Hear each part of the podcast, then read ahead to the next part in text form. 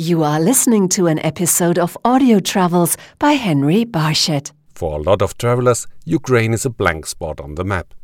Although it's one of the biggest countries in Europe, it is rarely on anyone's bucket list. Lena Tarasyuk from Ukraine would like to change this. She runs the website travelmonkey.com and she wrote a guidebook called Insane Ukraine.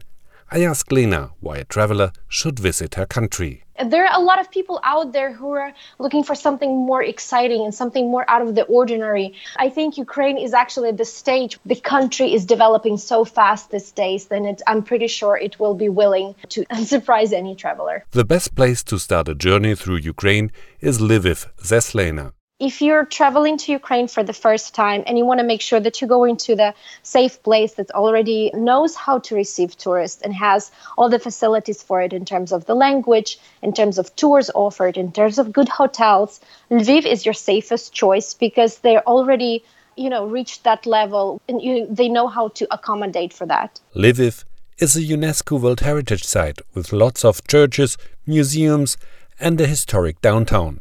But the city has much more to offer. They have a very good theme around cafes. They have a lot of cafes that they make thematic.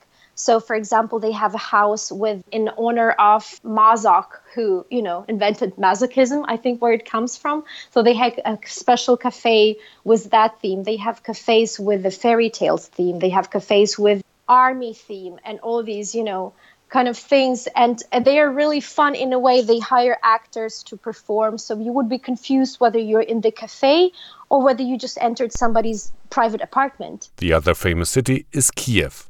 This is the place to get in touch with the young history of the country the orange revolution and the maidan. You know the history we always talk about going to historic places that took place like 200 years ago. This is the history that took like place three years ago.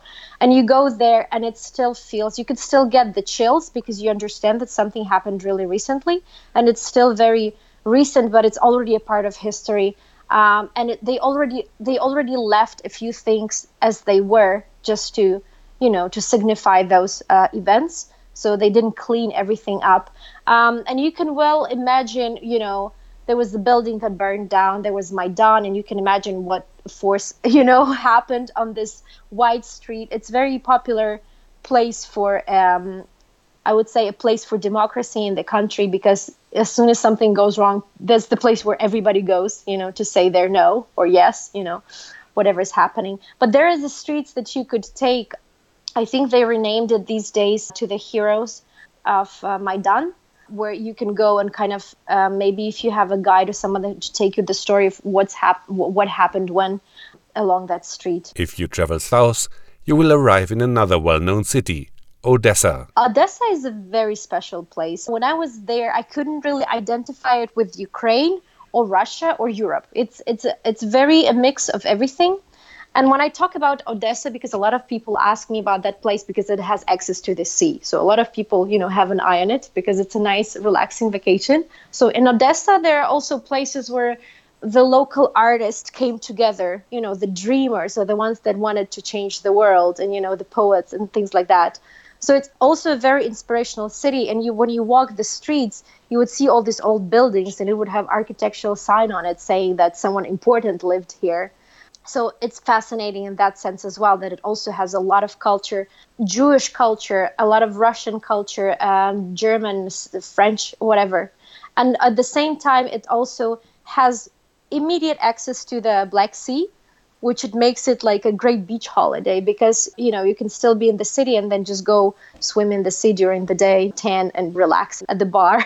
But lena also talks about other cities places most people have never heard of, like Chernivtsi. What's very interesting about Chernivtsi is that it is surprisingly multicultural. The reason for that is because Ukraine is mainly homogenous society. All right, we don't have a lot of foreigners, but in Chernivtsi, the universities and the education is so good that it attracts a lot of foreign students. So you would walk the streets of this small city and you would see uh, people from India, people from Africa, people from China who study there and live there. So you would actually surprisingly hear a lot of English on the street.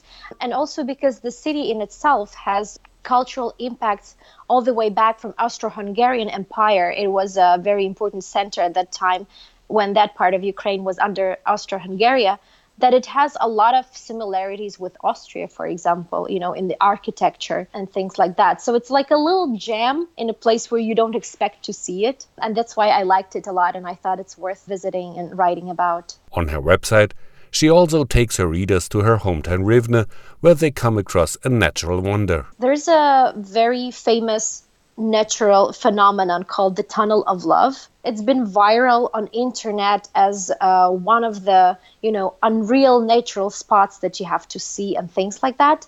And it's basically just a tunnel made of trees where the train goes. So it's overgrown though it's the train tracks overgrown with trees that has very different uh, nature to it. If you visit in winter and in summer it will look completely different but beautiful all the way because it's the nature adds all its colors.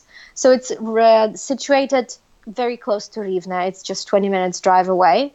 So I think Rivne has a potential of becoming a really good hub on the way to a lot of other natural sites that are situated around Rivne. But to experience traditional Ukrainian life, take a trip to the countryside. Countryside is very colorful and it, it is I think it's one of the things that would be very interesting and peculiar to see almost exotic because this is you know all these uh, jokes about babushkas and things like that. This is where they come from.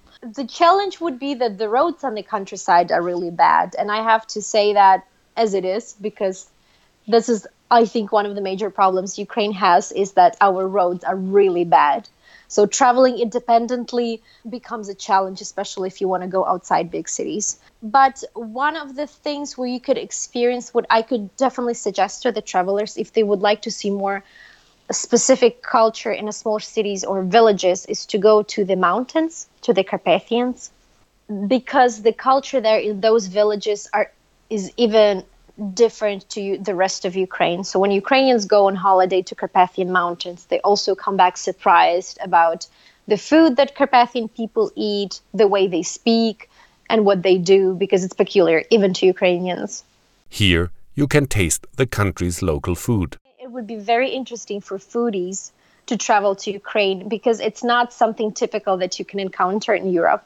The food is probably considered rather heavy on your stomach because we put a lot of sour cream in everything. We like fatty meat, potatoes. We have a lot of things made from cottage cheese and other sorts of dairy, but it also tells that there is a lot of options for both meat eaters and vegetarians because we have cottage cheese pancakes that are fried in, in, in butter. We have things that is made rolled into um, cabbage leaves you know something that's also very very hard to make but it tastes really good.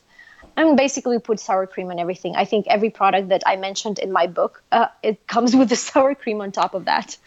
And the ukrainians still celebrate their traditions. We have a holiday i think that's resembling midsummer in the west but ours is uh, special because it's called it's called ivana kupala. It's celebrated on 7th of july it does come from a pagan holiday where the summer is finally you know there's the break even between the day is becoming even with the night. Um, and people uh, go outside. It's usually a day spent outside with a lot of fires.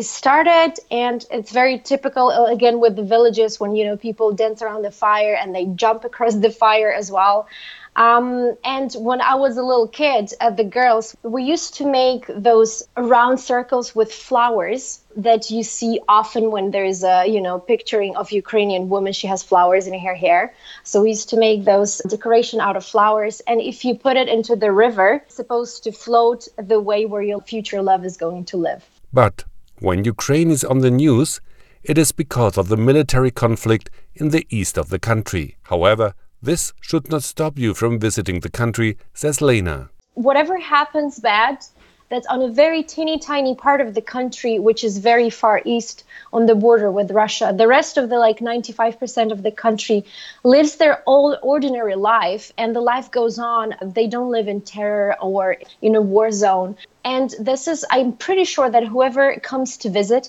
they will be able to see it with their own eyes, and this whole myth of unsafe country will, you know, disappear. To learn more about Ukraine, go to Lena's website travelmonkey.com or read her travel guide, Insane Ukraine.